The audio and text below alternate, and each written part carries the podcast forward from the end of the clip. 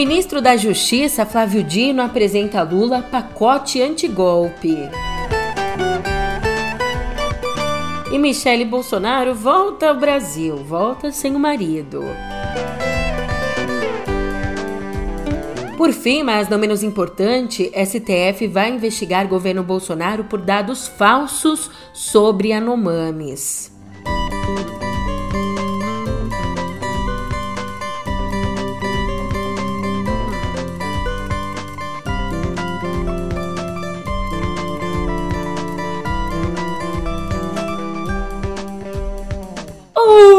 Ótimo dia, uma ótima tarde, uma ótima noite para você. Eu sou a Julia Keck aí vem cá, como é que você tá, hein? Mas ó que nessa sexta, dia 27, eu só quero saber como é que você tá se tu for um democrata, um democrata no pé do ouvido. Música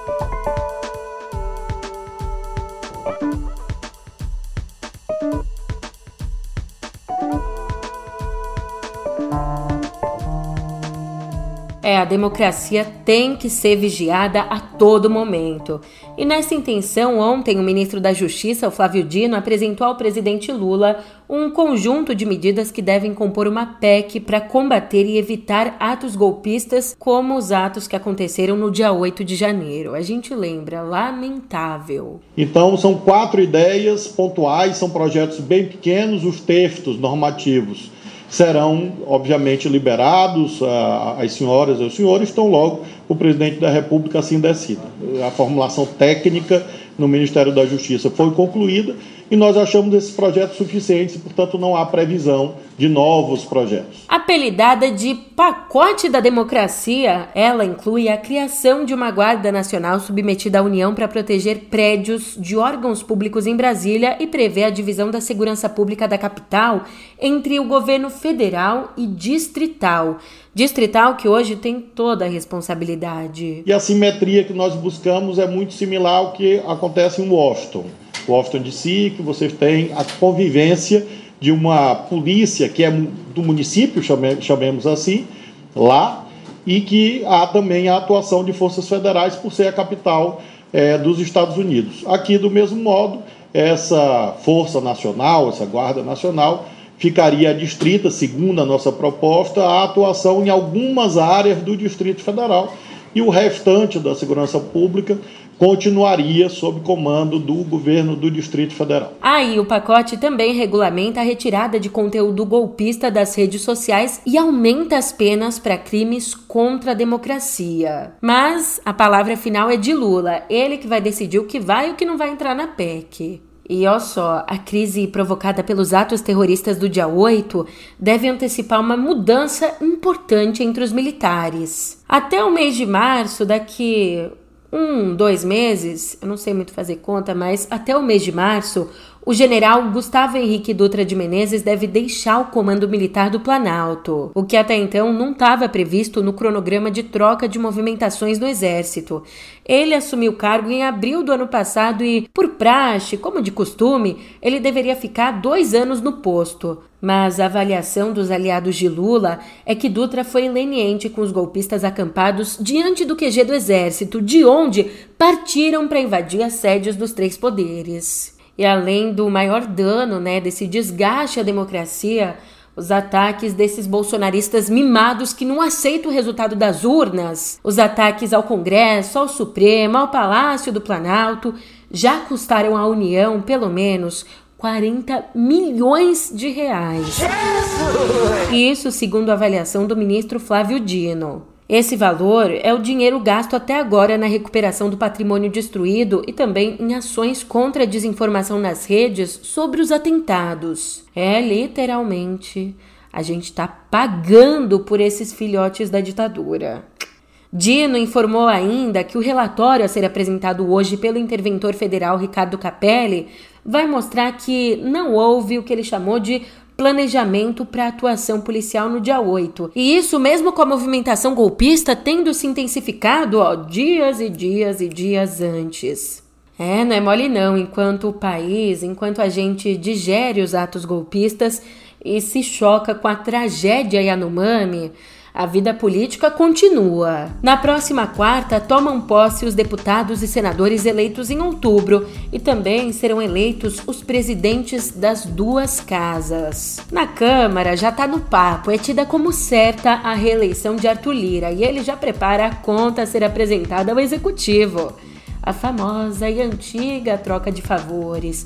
Mas o que, que tá nessa conta? O Lira quer manter o apadrinhado político dele, o Marcelo Andrade Moreira Pinto, no comando da Companhia de Desenvolvimento dos Vales do São Francisco e Parnaíba, a Codevasf. E o Lirinho quer mais, ele vai adiante, também quer garantir um ministério para o grupo político dele. Caso os desejos não sejam atendidos, como já dizem os aliados, ele pretende cruzar os braços, as pernas, fechar os olhos para as pautas de interesse do governo. Ai, se tem uma coisa que me emociona sempre é o fisiologismo. Ui. Já o presidente do Senado, Rodrigo Pacheco, jantou ontem com Lula, que apoia a reeleição dele contra o candidato bolsonarista Rogério Marinho. Lembrando que, ó, muita atenção porque a presidência do Senado é bem importante. Ali a gente tem uma bancada gigantesca eleita de senadores conservadores, bolsonaristas. Então essa eleição para a presidência do Senado é bastante delicada, bastante mesmo.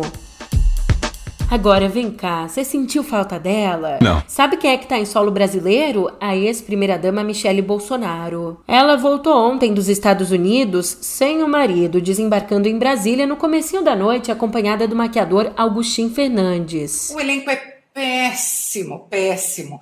Tudo é mal escrito, uma baixaria. Depois deles já terem tirado uma folga de quatro anos, Tome. Michelle, o marido e a filha Laura viajaram para Orlando, na Flórida, no dia 30 de dezembro, véspera de terminar o mandato de Jair Bolsonaro. E o ex-presidente, ele ainda não tem uma data prevista para voltar ao nosso país. Eu já pensei muita vez no Lula. é claro, né? Aquele negócio, quem tem consciência tem medo.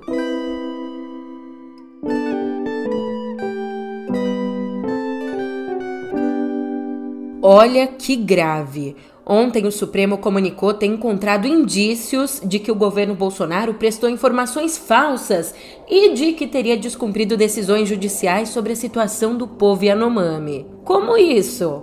O governo teria informado que realizou sim ações de vigilância alimentar e nutricional, além do enfrentamento da malária e operações de repressão ao garimpo ilegal junto à comunidade. Se tivesse feito, não estaria do jeito que tá, né?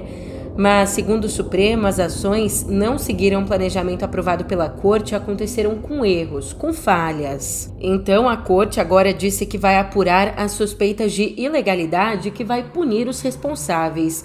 Falando nisso, se a gente voltar um pouquinho aí no tempo, desde 2020 o Supremo profere decisões em favor do povo indígena. A gente já teve, por exemplo, medidas para a criação de barreiras sanitárias e para expulsão de invasores das terras Yanomami. E de frente, de cara com essa tragédia, a Associação dos Povos Indígenas do Brasil, a APIB, acionou a Procuradoria-Geral da República pedindo que Bolsonaro, junto com a então ministra da Mulher, Família e Direitos Humanos e agora senadora eleita Damares Alves, além de ex-dirigentes da FUNAI, a APIB pediu para que todos eles sejam investigados por supostos crimes de genocídio e improbidade administrativa você ter uma noção da gravidade disso tudo, os Yanomami representam só 0,013% da população brasileira. Mas no ano passado, eles acumularam 9,3% dos casos de malária no país. Em números, você quer em números? Então, dos 123.151 casos registrados da doença, 11.530 foram no território Yanomami. E com esse agravamento da crise humanitária, uns dias atrás, na semana passada, o Ministério da Saúde decretou emergência de saúde pública na terra indígena, que além da malária também sofre com garimpo ilegal e com casos graves de desnutrição severa. E é claro, agora que o caso veio à tona, todo mundo quer falar, né?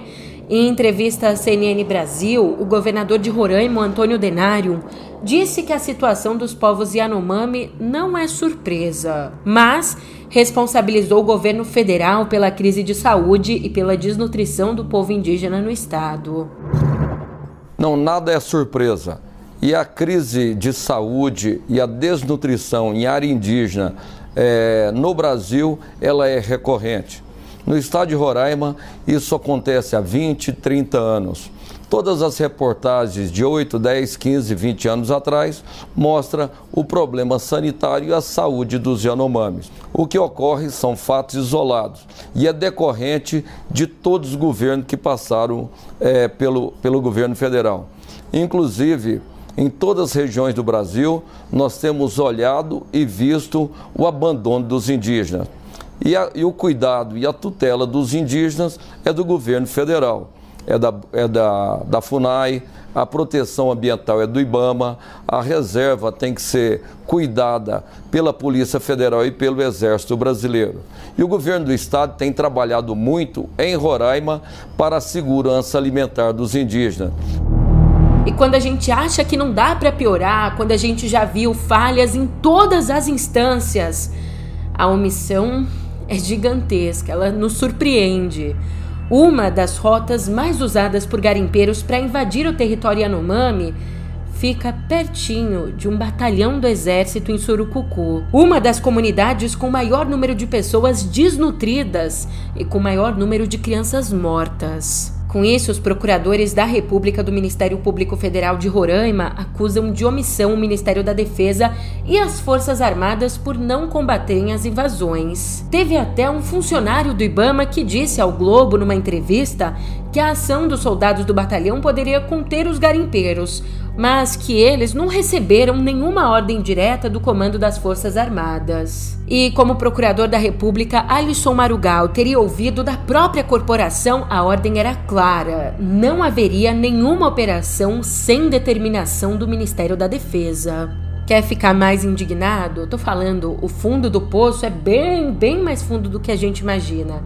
Ainda dois relatórios de 2019 produzidos naquela época pela inteligência da FUNAI, os dois documentos mostram que existiu uma relação próxima entre integrantes do exército e o garimpo ilegal em Roraima. Os documentos apontam que alguns garimpeiros tinham uma relação de parentesco com militares do 7 Batalhão de Infantaria da Selva. Batalhão que ele próprio vazava para os garimpeiros informações sobre o combate ao garimpo ilegal na região e cobrava ainda uma propina para permitir a circulação de ouro e de drogas no local.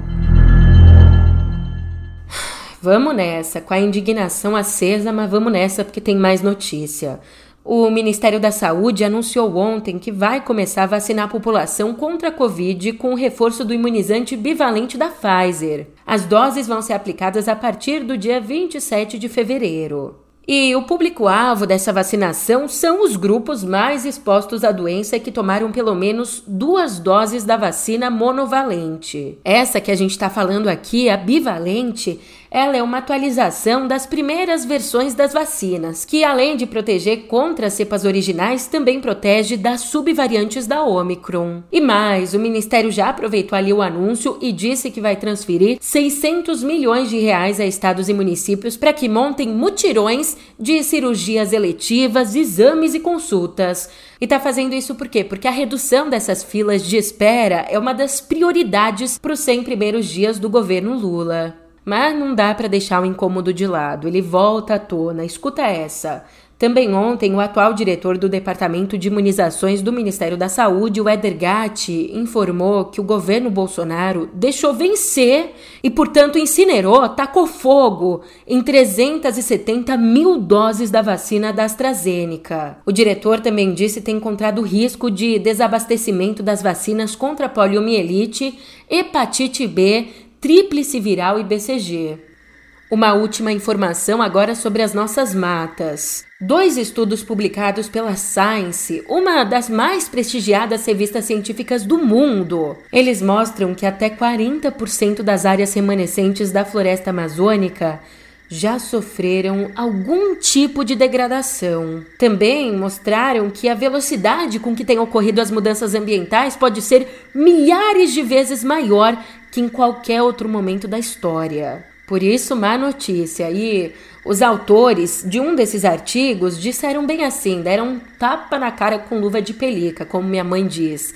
Eles disseram, abre aspas, Nos aproximamos de um ponto de virada irreversível para a Amazônia, então a comunidade global precisa agir agora. Abordagens capazes de impedir os resultados mais negativos, elas já foram identificadas com sucesso, mas implementá-las é uma questão de liderança e vontade política. Fecha aspas.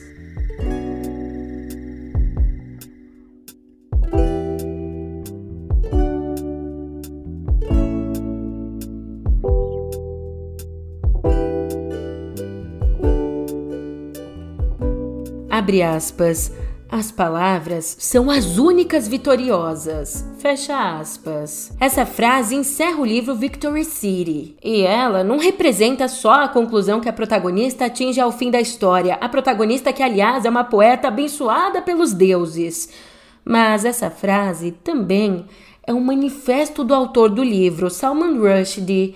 É que essa é a primeira obra publicada pelo escritor desde agosto do ano passado, exatamente quando ele sofreu uma tentativa de assassinato, sendo alvo de um norte-americano simpatizante da ditadura islâmica do Irã.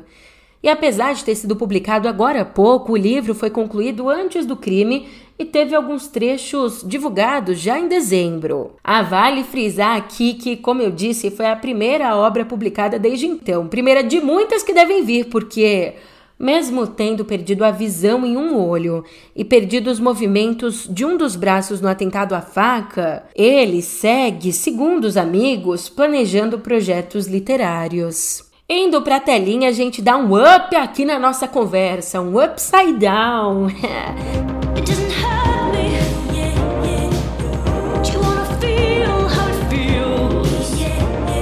Stranger Things, a série sensação da Netflix, foi o programa mais assistido em plataformas de streaming no ano passado. Segundo o top 15 geral da consultoria Nielsen, foram nada menos que 52 bilhões de minutos que os assinantes dedicaram aos 34 episódios da série. Logo em seguida, em segundo lugar, a gente tem NCIS, exibida lá nos Estados Unidos pela Netflix e aqui no Brasil pela Globoplay. Ela teve 38 bilhões e 100 milhões de minutos assistidos. Mas não adianta, não adianta. Ó como ele vem. Eleven, ele vem. Hum. Stranger Things liderou também a lista das produções originais das plataformas, nesse caso, seguida de Ozark. Mais uma da Netflix, que teve aí 31 bilhões de minutos assistidos. Já falando dos filmes via streaming, a liderança foi da Disney Plus, que teve 11 produções entre as 15 mais assistidas. E quem lidera a lista é o filme Encanto. Na música, também notícia boa para os fãs de Taylor Swift.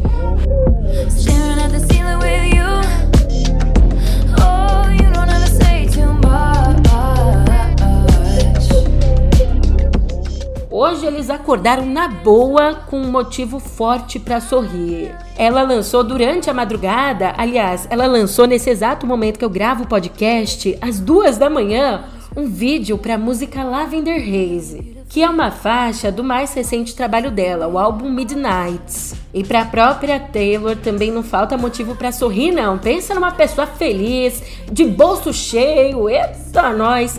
Esse álbum ele vem sendo um fenômeno de vendas, tanto físicas quanto online. E além disso, chegou a ter faixas em todas as 10 primeiras posições da parada Hot 100 da revista Billboard. É, a gente não tem tanto dinheiro assim, mas o que importa é que a gente é gente boa. É, eu queria ter dinheiro, mas tudo bem, tudo bem. E ó, ser gente boa é um bom negócio, viu? Que o diga o grupo americano Foo Fighters, que foi convidado para substituir o Pantera nos festivais Rock and Ring e Rock am Park, festivais que acontecem na Alemanha em junho. Na verdade, eu não digo nem gente boa, eu digo gente decente, gente que não é criminosa, o mínimo é que a mudança na escalação trocaram Pantera pelo Foo Fighters por pressão do público, porque o Phil Anselmo, vocalista do Pantera, já foi protagonista de episódios racistas, incluindo um episódio em 2016 que ele gritou uma saudação nazista.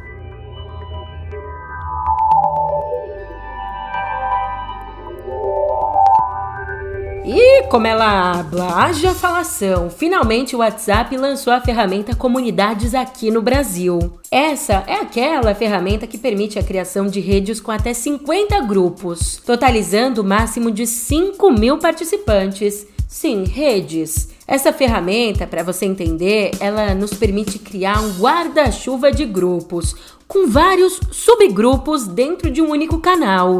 Por exemplo, eu posso ir até o meu WhatsApp e criar uma comunidade chamada BBB. Aí dentro dela, é um exemplo, tá? Aí dentro dela eu vou lá e englobo vários grupos que discutem BBB. Posso colocar o grupo Prova do Líder, o grupo Fofocas, o grupo do trabalho que fala sobre o BBB, tudo mais. Então a gente meio que pega vários grupos sobre o mesmo assunto e cria uma comunidade. Aliás, essa novidade, o Comunidades, ela já tinha sido anunciada em abril do ano passado, mas demorou um pouco para chegar aqui no Brasil, teve o lançamento adiado por conta do período eleitoral. Já que você imagina só essa ferramenta por aqui nesses tempos, facilitaria e muito a disseminação de fake news em massa. Falando em fake news, que é tipo um conteúdo sujo, não deixa de ser, né? No TikTok, duas diferentes pesquisas concluíram que conteúdos impróprios passam ilesos pela moderação e até são recomendados. É ali na plataforma foram identificados, por exemplo, vídeos enaltecendo autores de massacres que acumulam milhões milhões e milhões e milhões de visualizações. Por sua vez, o TikTok contestou essa conclusão das pesquisas. E ele não tá sozinho nessa. O Twitter também expõe conteúdos pornográficos sem nenhum alerta ou tarja a partir de uma simples busca. Se você pesquisar, você vai ver só. Ave Maria, que Deus nos ajude. Deus eu não sei, né? Depende de você, do que você acredita, não acredita. Mas eu sei de uma coisa que ajuda a gente nessa sexta aqui. Eu tô indo nessa, um ótimo sextou para você. Até semana que vem e fica aí com o que sempre ajuda a gente. Mesa de é cerveja suada matando a pau calor. Vamos cantar aquela cantiga que fala da luta e do amor. Mas antes brindar em homenagem àqueles que já não vêm mais. Saúde pra gente, moçada, que a gente merece demais. Torno de um copo a gente inventa um mundo melhor.